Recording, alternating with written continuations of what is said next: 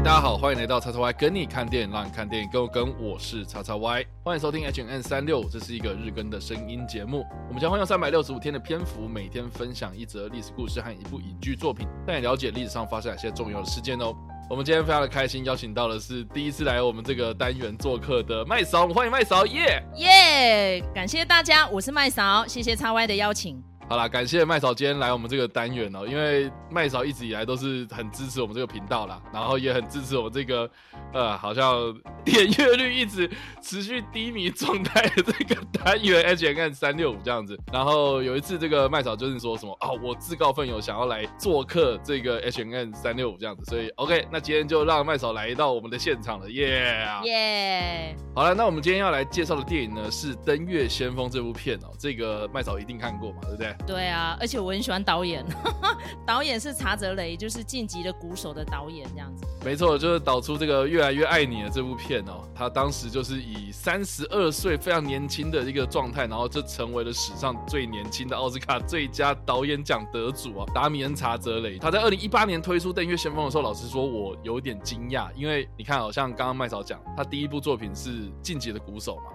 然后再来就越来越爱你。哦，这其实这两部都是音乐性非常强烈的电影，然后越来越爱你它又是一个歌舞片这样，所以其实之前都一直拍音乐性很强烈的电影的导演，总会来拍一个感觉像是一个史诗巨作的一部登月电影啊，好太空电影哦，非常的有趣这样子哦，所以当时他在推出《登月先锋》这部片，然后描述有关于尼尔阿姆斯壮哦，这个大家都知道说的他是第一个登陆到月球的人类嘛，哈，所以当初他在推出这部片的时候，呃，我个人是非常的惊讶，这样子。那这部片的主角呢，就是跟导演一起有合作过《越来越爱你》的这个男主角嘛，莱恩·葛斯林哦，他饰演尼尔·阿姆斯壮。这个也是蛮有趣的一件事情，就是说呢，其实现实生活中的尼尔·阿姆斯壮确实就跟莱恩·葛斯林这一个男演员在荧幕上的形象很像，就是一个非常沉默寡言，而且非常内向的一个公众形象上面一个非常内向的一个人这样子。然后我觉得另外一个也蛮有趣，就是说呢，阿波罗计划他们在公布第一批要去登。入月球的这三个太空人的时候呢，哎，其实这三个太空人，媒体一般来说啦，都是蛮喜欢另外一个太空人哦，因为他在镜头前面啊，哦，侃侃而谈啊，然后形象啊，或是个性上啊，哎，比较获得一般的民众或是媒体的宠爱这样子。阿姆斯壮呢，他确实是一个有很好飞行技术的一个太空人啊，或是飞行员啊，但是他在这个媒体的面前呢，就是透露出一个我很省话的一个形象这样子。哦，所以那媒体在访问他的时候，其实都很难访，反而是另外一个太空人，也就是呢巴兹艾德林的这个人呢。哦，就是非常的幽默啦，非常的风趣啊。然后在媒体前面呢，他就会一直讲，一直讲，一直讲。所以其实还蛮多的新闻媒体啊，都很喜欢访问这个巴斯艾德林啊。而且巴斯艾德林呢，这个太空人，他原本也是计划是在登陆月球的时候呢，第一个踏出登月小艇的这个太空人。这样，哎，结果没想到竟然是阿姆斯壮先下了这个登月小艇，然后成为了第一位踏上月球的这一号人物。这样子哦。所以在史实啦，或者在这部片子里面呢，我们都可以可以看。得出来就是说呢，哎，我们以前印象中就是课本里面啊，或是在很多的新闻媒体啊、报章杂志上面啊，介绍这个阿姆斯壮，我们都知道说他是一个人类的英雄嘛。哦，这部《登月先锋》里面呢，我们可以看得出来，就是说，哎，他其实好像是一个，好像不会是在媒体前面啊，特别会去强调自己私生活啊、私领域这一块的一个人物这样子哦。所以我觉得，哎，在这部片子里面呢，你可以看得到很多这个阿姆斯壮他的这个私底下的这一面。这样，那《登月先锋》这部片子里面呢，除了是描述说这个阿姆斯壮跟阿波罗计划他怎么样送人上这个月球之外哦，那其实蛮大一个部分比例是在描述阿姆斯壮跟他的太太哦，也就是克莱尔福伊这个女演员所饰演的阿姆斯壮的第一任妻子珍妮谢朗之间的一个爱情故事。这样啊，当中呢，他们因为经历了一个丧女之痛哦，所以在这部片里面，其实有蛮大的部分比例呢，都是在描写太空人在出太空任务的时候呢，他们的心理状态啦啊，或是这个夫。妻两人的感情世界啊，哦，其实个人在看这部片的时候，我觉得我非常的感动啊，啊，因为我觉得一个太空人呢、啊，他其实面临到的是很多很多不同的压力，比如说呢，哦，当初这个在发展太空科技的时候呢，哦，就基本上就是把一个人塞到一个铁棺材里面的感觉。就是你在那个太空船舱里面的那个非常狭窄的那种空间里面，你很难想象到，就是说你下一秒会不会呃直接爆炸，直接就拜拜了这样子的感觉，对吧？我觉得在这部片子里面呢，它有呈现出很多这样子的一个很紧张啊，就是以这个太空人为主要视角的这个第一人称视角为主的这样子一个镜头。我个人在看这部片的时候也是非常非常喜欢这部片啊。哎，可是。我记得二零一八年当初在上映的时候啊，就很多人看完这部电影的时候呢，啊，他们的第一个反应就是直接跟我们讲说，这部片怎么可以这么无聊，这么冗长这样的。我不知道麦嫂的身边有没有朋友也有这样的反应。其实我自己也是这种反应的，你看啊，真假的？我跟你说，因为实际上啦，像我们有看过类似题材的蛮多，比如说 Interstellar 嘛，对不对？啊，星际效应。嘿，然后在我们也那时候也看过阿波罗十三嘛。嗯哼，所以我们会觉得说，其实他们那种节奏哦，掌握的比较好，比较峰回路转。可是像这次查泽雷，不知道为什么操作登月先锋就是比较平缓，然后就是比较去琢磨于人与人之间的一些互动，然后跟那些怎么样走出阴霾那个疙瘩，嗯、就看得昏昏欲睡，你懂我意思吗？然后因为其实 Ryan Gosling 他在我们心目中印象就是一个比较活泼，然后他是比较外放的一个演员，就他演一个这么闷骚的人，然后这个人又是非常耳熟能详的，然后他演出来就是变得我们印象中的那个阿姆斯壮应该没有这么闷吧？他就觉得我的 一小。小步就是人类的一大步，就觉得他超威。就你把他演成这个样子，然后就觉得说好像很没有温暖。所以我整个看完之后，我是怅然若失啦，是有点这样的感觉。不过它本身是一部成功的电影，对。哎，可是莱恩·葛斯林，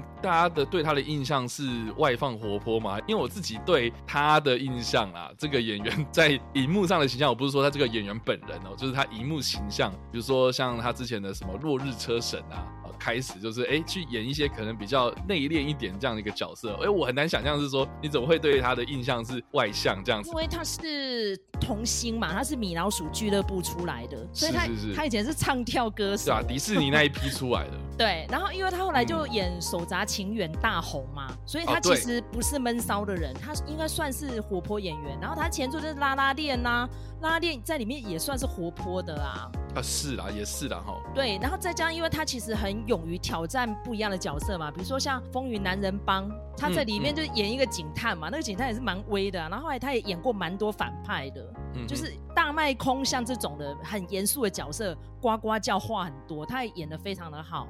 所以他是一个可塑性很强的演员。可是听说他演这个登月先锋的时候，查泽雷一直跟他说：“你要收，你要内敛。嗯”然后，阿姆斯壮，因为那时候他其实已经好像是不是在往生前夕，他有去跟他做一次访谈，然后有深深了解到他那时候的心路历程，所以他才知道说他这一次的演技要比较收一些，所以就演成这个样子，我就觉得很便秘呀、啊。便秘，OK。然后我觉得我也可以跟大家分享一个我觉得蛮有趣，就是说呢，当初我在看这部片的时候，在。电影院二刷的时候呢，就是有看到很多的这些现场观众们的反应，这样。然后其中一个我觉得最有趣的就是呢，一个老先生，然后跟着他的太太哦，就是两个老夫妻啦哦，就一对老夫妻，他们在电影院。啊，就是看这部片子，然后坐在我的附近这样子，然后我一直就很忍不住的想要去观察这个老先生的反应，这样，然后你就可以看到这个 老太太好像哎被这个先生逼着进电影院看这部片的感觉，然后那个老先生他就看得非常的入迷这样，然后甚至是这个散场之后啊，那个老太太啊就是问他的先生，就是说什么啊，他的片子里面就是会讨论剧情这样子啊，然后这个老先生就会跟他很兴奋的，就是分享说什么哦，当初他在看那个电视转播的时候怎样怎样怎样，然后我心就想说。哇，这种人看这部片应该很有感触啦，因为在这部《登月先锋》里面呢，他也有运用到很多那种当时的哦媒体啦、电视新闻上面的一些画面这样子哦，所以很有代入感这样。所以我相信啊，我相信经历过那个年代的人，然后再看这部片，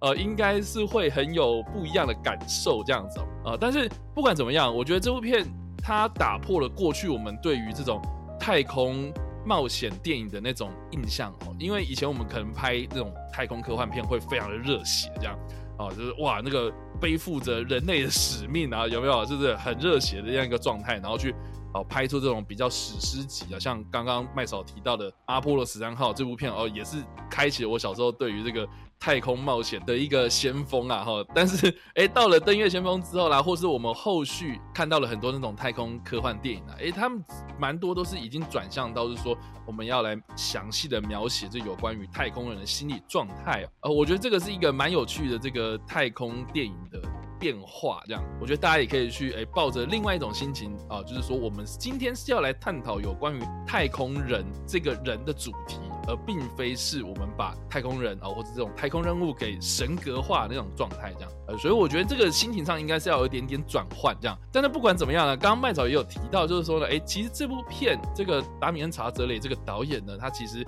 做了很多功课，然后包括就是说呢，《登月先锋》这部片，它其实是根据。阿姆斯壮他的个人的自传，他当时的这个自传呢，是由一个奥本大学的历史教授詹姆斯汉森他所撰写的一个小说啊，叫做《登月第一人》。那个书名啊，就直接叫做《First Man》，也就是这部片的英文原文片名，这样叫做《登月第一人：尼尔·阿姆斯壮的一生》哦。这本书啊所改编的剧本这样子哦。所以这本书的内容其实蛮多都有公开媒体访问的一些内容啊、资料的档案啊等等，都是有多多少少都透露了。有关于阿姆斯壮这个人，他确实就像是《登月先锋》里面所呈现的，他为人很低调、沉默寡言，他在记者会上面就很常据点这些记者等等的哈。他其实诶是还蛮忠实呈现的有关于尼尔阿姆斯壮这一个实际上存在的人物这样。那既然今天我们提到的是《登月先锋》这部片，那应该就很容易猜得到，我们今天要分享的历史事件呢，就是在一九六九年的七月二十号，人类首次登月哦。那这件事情呢，其实要回溯到的是一九六零年代的时候，美苏两大强权呢，他们在冷战时期的时候，都开始展开了非常激烈的这个太空竞赛哦。双方呢，他们为了要争夺在太空地位的霸权哦，所以呢，就推出了很多这种太空计划哦。从一开始的这种人造卫星哦，无人的这种太空计划，再到后来的有载人的任务啊，再到后来呢哦登月这样子。刚开始呢，这个苏联他们在一九六一年的时候就成功的把这个太空人尤里加加里送上太空之后呢，诶，其实美国在这场太空竞赛之中呢，一开始是处于落后的状态，所以呢。为了要赶快要超越这个苏联呢，哈，所以你就开始把这些目标啊，太空的目标就着眼在人类的登月这件事情，所以就有推出了阿波罗计划这样。那但是在推出阿波罗计划之前呢，其实他们有陆陆续续推出了像是水星计划、双子星计划等等这些载人的飞行任务呢，都是要把这个目标着眼在这个人类登月这件事情身上这样。所以当初呢，啊，美国他们在发展这个太空科技的初期呢，其实就一直跌跌撞撞啊，出现很多这种失败啦，甚至是人员伤亡的一个状况。这样，当时呢，这个阿波罗计划推动的时候呢，其实也引发了很多国内的争议啊。其实，在《登月先锋》这部片子里面呢，他们也有呈现这一块啊，就是说，哎，民众就会觉得说，为什么我们要花大钱？花我们这些人民纳税钱啊，然后去支持这些哦太空竞赛、太空任务这样。呃，我们国内很多人都吃不饱了，我们去去买很多面包，我们为什么要投资把人类送上太空这样子一个太空任务呢？所以当时就有还蛮多质疑的这样。那直到一九六九年的七月十六号这一天呢，搭载着阿姆斯壮、还有麦克柯林斯、还还有巴斯艾德林这三个太空人的阿波罗十一号成功发射，并且在四天之后，也就是二十号这一天呢，成功的登月哦，才让美。美国呢，重返了太空龙头的老大哥的一个地位，这样子，这样子，我已经很简短的描述了这个阿波罗计划的进程了啦。但是还蛮多人在当时啊，一九六九年的时候呢，哦，看到这些太空人登月之后呢，啊，其实都把很多的焦点都放在。这个太空人啊，很伟大啦，他们是人类的英雄啊。在冷战时期的时候呢，都蛮多都是把这个焦点放在这些事情身上。其实比较少人去了解到这些太空人的心理状态哦。所以我其实真的还蛮感谢，就是《登月先锋》这部片有推出，它真的是很详实的去描述这些太空人在执行任务的时候，甚至是他们在准备这件事情之前哦，花了很大时间在。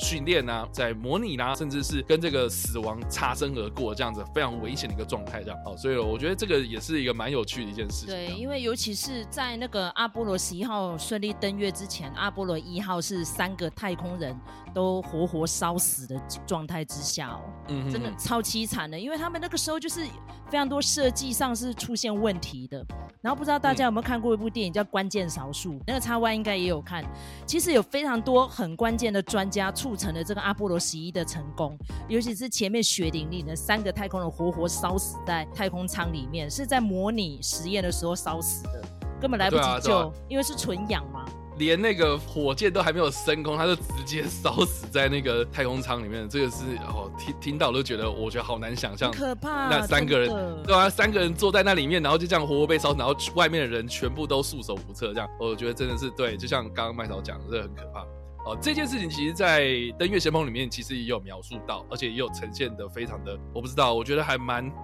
蛮蛮凄凉的然后必须说。所以我觉得这一次的呃顺利操作成功，真的是众志成城呐。尤其是像刚刚 XY 讲的，因为俄罗斯领先一大段嘛，他们也是第一个载生物上去的嘛，是一只小狗狗。所以后来美国在操作这个时候，刚好面临到一九六九年发生了很多很可怕的事情。大家知道那个时候，其实一九六九年那个美国境内的黑白种族问题已经非常可怕了。嗯、然后那个时候，因为刚选上了尼克森，他又无法处理。像之前我们题目也有谈过那个芝加哥七人案嘛，所以尼克森应该是一个非常严重的心理变态啦。他觉得 直接讲尼克森是一个变态。其实事后证实，他真的是，他不单是一个种族歧视者，然后而且他是极端保守，嗯、然后他就是。就看人不爽啦，应该这样讲。我觉得他有点愤世嫉俗，所以那个时候他就是势必要用一个非常大的丰功伟业来填补他那时候没有办法处理越战啊，没有办法处理他们内部的斗争的一些问题跟负面形象。所以那时候刚刚 XY 讲说花那么多钱搞这种东西，我们国内问题还有那么多种族歧视，然后警察乱杀人，然后还有那么多贫穷，那么多疾病解决不了，为什么要干这种事情？对吧？所以在这种时代背景的情况之下，然后推出这个太空。任务啊，哈，其实我觉得，哎、其实当时有很多争议在啊，这个其实就是被一个，哎、我的一小步，人类一大步给盖过去了。这样，我们后来只会知道说，哦，尼尔阿姆斯壮他在踏上月球的时候，然后讲出这句话，这样子哦，所以我觉得，哎、这个其实是一个蛮有趣的一件事情，这样。但不管怎么样呢，就阿波罗十一号之后呢，其实阿波罗计划它陆陆续续就推出到十七号这样子哦，啊，中间十三号是失败的这样。所以总共有十一、十二，然后十四、十五、十六、十七啊，六次的登陆行动这样子。我觉得蛮有趣的一件事情，就是必须要提到，就是说呢，阿波罗十一号以外的五次任务呢，其实才有真正的进行所谓的科学研究啊。就是说呢，阿波罗十一号他们当时呢，就是很努力的把人送上太空，然后呢，插了一个旗子，然后捡个几个月球的岩石之后呢，就回来了。这样，当时的这个阿姆斯壮先踏上月球表面嘛，然后再来就是巴斯艾德林。哎，这个也是附带提一下，就是说呢，哎，为什么当初一开始原本计划是巴斯艾德里要先踏上月球，哎，结果为什么会变成是阿姆斯壮先踏上月球呢？很大原因是因为呢，当时这两个太空人在登月小艇里面呢着装完之后呢，因为那个空间很狭小了哦，所以呢，离这个舱门比较近的其实是阿姆斯壮了哦，所以就先让阿姆斯壮先下去了这样子，反而让这个巴斯艾德林呢成为了。登月的第二人这样子哦，然后两个太空人呢，在月球表面上面呢进行舱外活动，大概两个小时之后呢，他们就采集了月球的原石，然后拍拍照，然后就执行了返回地球的任务，然后到了二十七号的时候成功返回地球。按照这个逻辑来说的话，巴斯艾德林应该会觉得还蛮干的哈。然后另外一个我觉得蛮有趣的，就是说呢，在这个月球表面上面，我刚刚说他们两个人就是在上面待了两个小时多嘛哦，然后呢就拍了很多照片，然后呢我们一般的大众应该也可以看得。到一些很经典、很经典的这种登陆月球的照片，哦比如说就是一个太空人站在月球表面上面，穿着他的那个太空衣，然后我们都以为那个是阿姆斯壮哦，实际上呢，其实都是巴斯艾德林。很大的原因是因为呢，阿姆斯壮他是负责长进的这一个太空人，几乎所有的你都没有看到阿姆斯壮本人的照片，然后甚至是有一个照片也是非常经典，就是脚印嘛，然后就常常会被。媒体就是认为说，哦，那个就是阿姆斯壮他踏上月球的第一个脚印。但是呢，那张脚印的照片呢，实际上呢是阿姆斯壮他发现他自己的脚印第一个那个脚印哦，太模糊了，所以他重新又踏了一次。哦，所以那个其实是，对，那个其实是做出来的效果，这样。那是拓印，那不是脚印。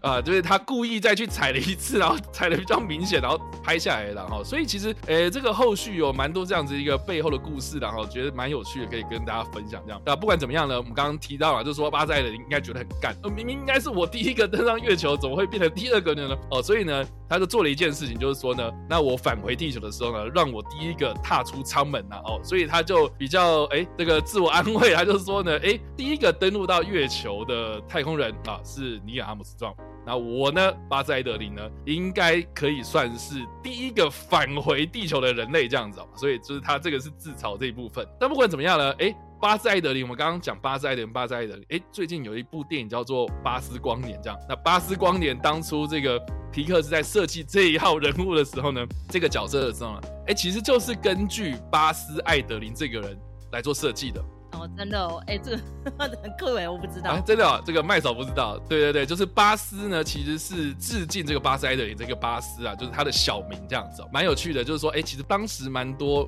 美国民众都还蛮喜欢的一号人物，这样子啊。其实当年登月行动一直被人家说是造假的，是摄影棚里面拍的，还说是史丹利库伯利克参与造假，有没有？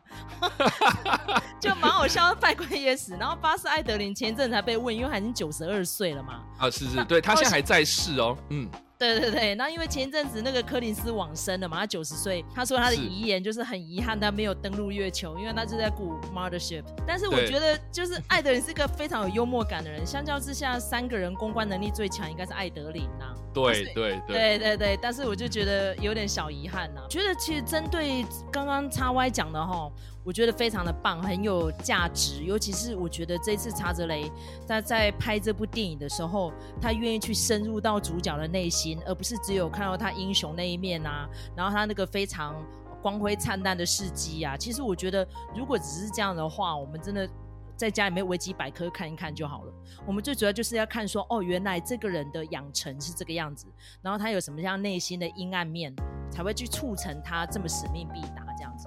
所以呼吁大家真的有机会去看一下，这二零一八年的电影还蛮新的啦。没错，登月先锋就推荐给大家。那以上呢就是我们这一次 H N N 三六五所介绍的历史故事，人类首次登月，以及我们所推荐的电影。登月先锋，那不知道大家在听完这个故事之后有什么样想法，或是没有看过这部电影呢？都欢迎在留言区上留言，或在首播的时候来跟我们做互动哦。当然，如果喜欢这部影片或声音的话，也别忘了按赞、追踪我们脸书粉团、订阅我们 YouTube 频道、IG 以及各大的声音平台，也不用在 Apple Podcast 三十八礼拜上留下五星好评，并且利用各大的社群平台推荐和分享我们节目，让更多人加入我们的讨论哦。以上呢就是我们这次的 H&M 365，希望你们会喜欢。我们下次再见，拜。